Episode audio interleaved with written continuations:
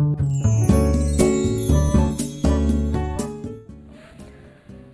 はようございます。滝真由子です。今日は11月17日金曜日の朝です。今日もラジオを聴いてくださりありがとうございます。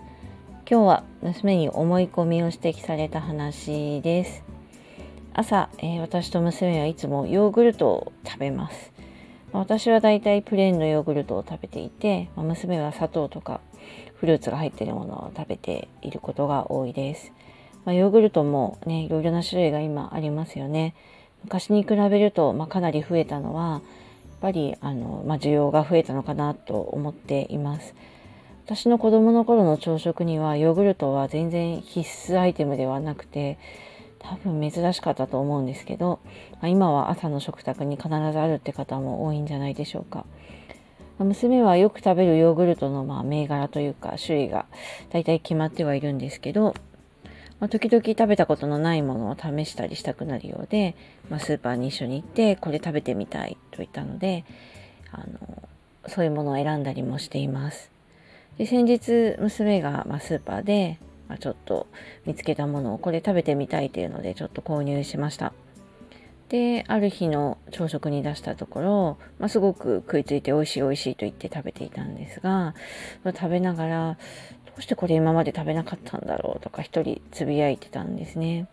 でパッケージをまじまじと見ながらそうかこの絵がいけないんだとか言い出しました。でどういうこと？って聞いたらこれさ、いかにも小さい子向けみたいな絵があるじゃんって。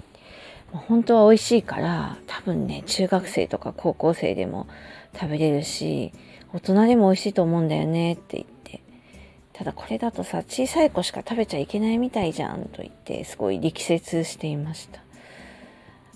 まあ、あの自分は小さい子ではないと思ってるんだろうかという疑問はまあ生まれつつもまあ、言っていることはなかなか一理あるなと思って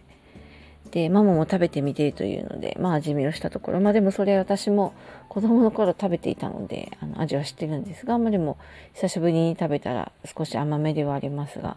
大人でも好きそうな人はいそうですしまああの言ってることはなかなかちゃんとしてるなと思った話でした。で私もやっぱりその銘柄的にそれは子供向けだなっていう印象があったので、まあ、ちょっと自分の思い込みを反省しつつも、まあ、実際にはそれを大人が食べるかっていうとまたちょっと違う問題で大人はまあいろんなこと知っているので今機能性のヨーグルトなんかも増えていてもっとこうねあの機能のあるものを食べそうではあるんですがただそれでもこれ食べたい人もいるし、まあ、ただこれをなこのあえてこの柄にしておくことで懐かしくなって食べたい人もいるしみたいな話も娘にしつつ、まあ、でもやっぱりいろんなものにトライして見ることは大事だなと思ったりしました。まあ、おそらくね販売されてる会社は、まあ、子供向けのそのイラストにしている戦略がちゃんとあってあのされていると思いますけど、まあ、子供は子供なりに結構いろいろ考えていて今あの少子化だって子供が少ないっていうことも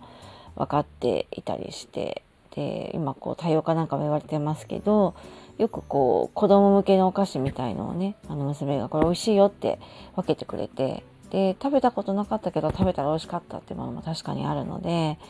まあ、なんか子供向けってしないことの意義と、まあ、逆に市場を狭くすることでその買わせる意義もあると思うんでそれはまあどっちにするかはまた難しい戦略ではあると思うんですがだから思い込みっていうのは結構やっぱ強くあるんだなっていうのを思った出来事でもありました。